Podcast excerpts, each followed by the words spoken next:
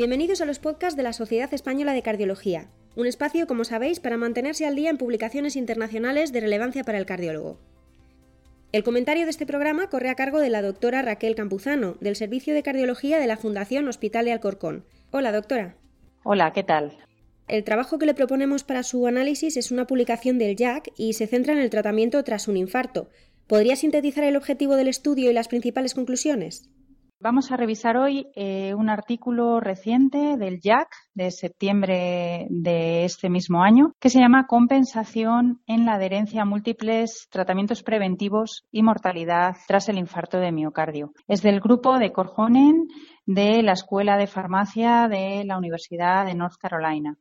Ellos introducen el estudio porque la adherencia sigue siendo un problema real. De hecho, la comorbilidad y la polifarmacia de los pacientes hacen que la adherencia a largo plazo disminuya. Y además, los estudios que han respaldado en nuestra práctica clínica el asociar varios grupos farmacológicos realmente son estudios de cada grupo farmacológico en sí, pero no de las combinaciones. Por tanto, se plantean como objetivo evaluar los, los efectos compensadores en la adherencia a IECAS ARA2, beta bloqueantes o estatinas y las causas de mortalidad en el primer año en pacientes añosos que han sufrido un infarto de miocardio. Para ello, recogen a casi 91.000 beneficiarios de Medicare, todos ellos mayores de 65 años, que tengan prescripción activa de IECA-SARA2, beta-bloqueantes y estatinas y que hayan sobrevivido más de 180 días después de una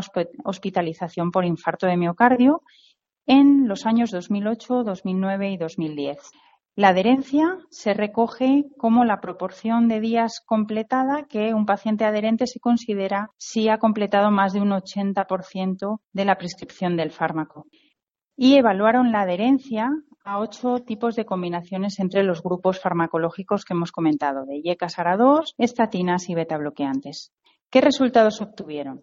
Bueno, pues la verdad es que son impresionantes. Más del 50%, en concreto el 51,5% de los pacientes, son adherentes a uno o más de esos tres grupos farmacológicos durante los 180 días después de un infarto. De hecho, el 30% son no adherentes a IECAS y ARA2, el 24% no son adherentes a beta bloqueantes y el 23% no son adherentes a estatinas. La mortalidad total de los pacientes incluidos fue del 10%.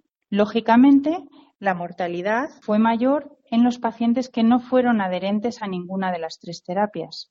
Sin embargo, y probablemente el hallazgo más relevante del estudio, es que los pacientes que fueron adherentes a IECAS y ARA2 junto con estatinas tuvieron similar mortalidad a aquellos que fueron adherentes a las tres terapias, incluso los beta bloqueantes. Cuando analizan los subgrupos, como insuficiencia cardíaca, diabetes, obtienen que esta tendencia se mantiene, es decir, que no hubo diferencias entre subgrupos. Lógicamente, esto genera eh, controversias y, de hecho, el apartado de discusión del artículo es muy jugoso. El estudio sugiere que mantener la adherencia a IECAS y ARA2 y estatinas después de un infarto podría ser más importante que la adherencia al beta bloqueante tras el infarto. Y además analizan, como comentábamos, varios subgrupos. En los pacientes con insuficiencia cardíaca, por ejemplo, no hubo diferencias estadísticamente significativas entre aquellos que solo fueron adherentes a IECAS o ARA2 o bien que fueron adherentes a las tres terapias, subrayando la importancia del IECA en el paciente con insuficiencia cardíaca. Y además, sorprendentemente, no hubo beneficios en la adherencia al beta-bloqueante en reducir la mortalidad en los pacientes con insuficiencia cardíaca, que luego podemos analizar. En los pacientes con diabetes, la adherencia a IECAS y estatinas fue más importante que la adherencia a las tres terapias. Incluso en pacientes con diabetes y demencia, parece que los betabloqueantes pudieran tener, la adherencia solo a betabloqueantes pudiera tener cierto efecto negativo. Por supuesto, el estudio tiene limitaciones que no se nos escapan. Es que la adherencia se mide a corto plazo, a 180 días después del infarto. No sabemos por qué el paciente es adherente o no y quién es el que hace que el paciente no siga tomando el fármaco, si por ejemplo es una prescripción médica por un efecto secundario. Y además puede haber factores confusores que no se hayan considerado al analizar los subgrupos. ¿Por qué es tan difícil mantener la adherencia? Realmente la adherencia depende de muchísimas cosas. Probablemente las comorbilidades, la polifarmacia y eh, en muchos casos es el que el paciente no entiende por qué está tomando esa medicación y qué beneficios y qué riesgos tiene esa medicación, hace que en muchas ocasiones el tratamiento pueda abandonarse. Y por supuesto no hay que desdeñar las causas psicosociales. Muchas veces es el entorno del paciente, tanto familiar como económico, el que puede influir en la adherencia. O sea que realmente el mejorar la adherencia es un problema complejo. ¿Solo estatinas e IECA ARA2? Eh, ¿No debería ser útil solo en disfunción ventricular o diabéticos a largo plazo?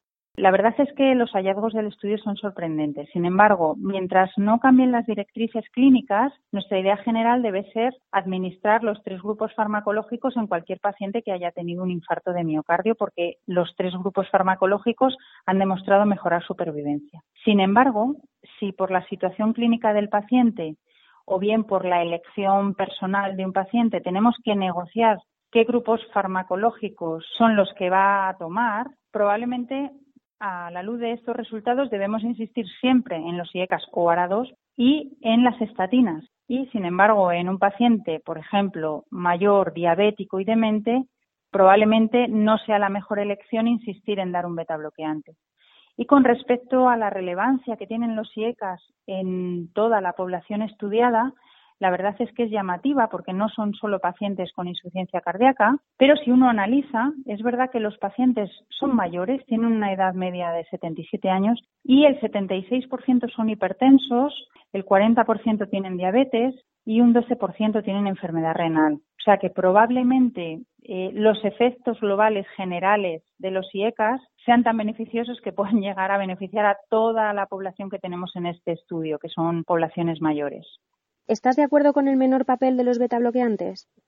Bueno, pues esto también es sorprendente, porque los betabloqueantes claramente han demostrado disminuir mortalidad en estudios pivotales como el MERIT, el Copernicus o el CIBIS. Es verdad que los propios autores se plantean eh, la divergencia de resultados y ellos dicen que probablemente la diferencia sea la edad y la comorbilidad, porque los pacientes de este estudio son pacientes realmente añosos, con una edad media de 77 años y un poco comparando con el estudio Seniors, por ejemplo, en el que los pacientes eran mayores de 70 años, en el estudio Seniors tampoco se obtuvo diferencias en la mortalidad con beta bloqueante y por ahí explican los, los autores las diferencias obtenidas con respecto a los beta bloqueantes. Por otro lado, los estudios de beta bloqueantes fueron previos a eh, los estudios con estatinas y además no tenemos estudios de combinación de grupos farmacológicos. O sea que eh, mientras no se demostró lo contrario, beta bloqueantes sí, pero con la idea de que en ciertos grupos de pacientes pueden ser más protectores incluso eh, los IECAS y las estatinas. Y ya para terminar, ¿qué mensaje principal transmite a la comunidad médica? Bueno, pues lo que está claro y el mensaje principal es que una vez más tenemos que individualizar con el paciente que tenemos delante. Y aunque nuestra idea general, según guías y según lo demostrado en mortalidad, es que debemos eh, siempre prescribir IECAS, ARA2, beta bloqueantes y estatinas a un paciente posinfartado, probablemente las comorbilidades del paciente que tengamos delante y la polifarmacia deben hacer replantearnos si debemos insistir en ser adherentes a tres grupos cuando sabemos que probablemente el 50% no lo van a ser o en solo dos grupos farmacológicos según el paciente que tengamos delante. Así, si tenemos que elegir en un paciente con insuficiencia cardíaca, el primer grupo farmacológico a elegir será IECA o ARA2, en un paciente diabético, IECA o ARA2 y estatinas, y en un paciente diabético con demencia, probablemente el último grupo a elegir sean los betabloqueantes. Así termina el comentario de esta semana. Doctora Campuzano, muchas gracias por su colaboración. Esperamos repetirla pronto. Pues muchas gracias a vosotros y a todos los que estáis escuchándonos por compartir el post. Como siempre, os invitamos a escuchar este y el resto de nuestros podcasts en la playlist de iTunes y SoundCloud a la que podéis suscribiros. Y ya sabéis que también podéis encontrarlos todos en nuestra web www.secardiología.es. Un saludo y hasta el próximo comentario SEC.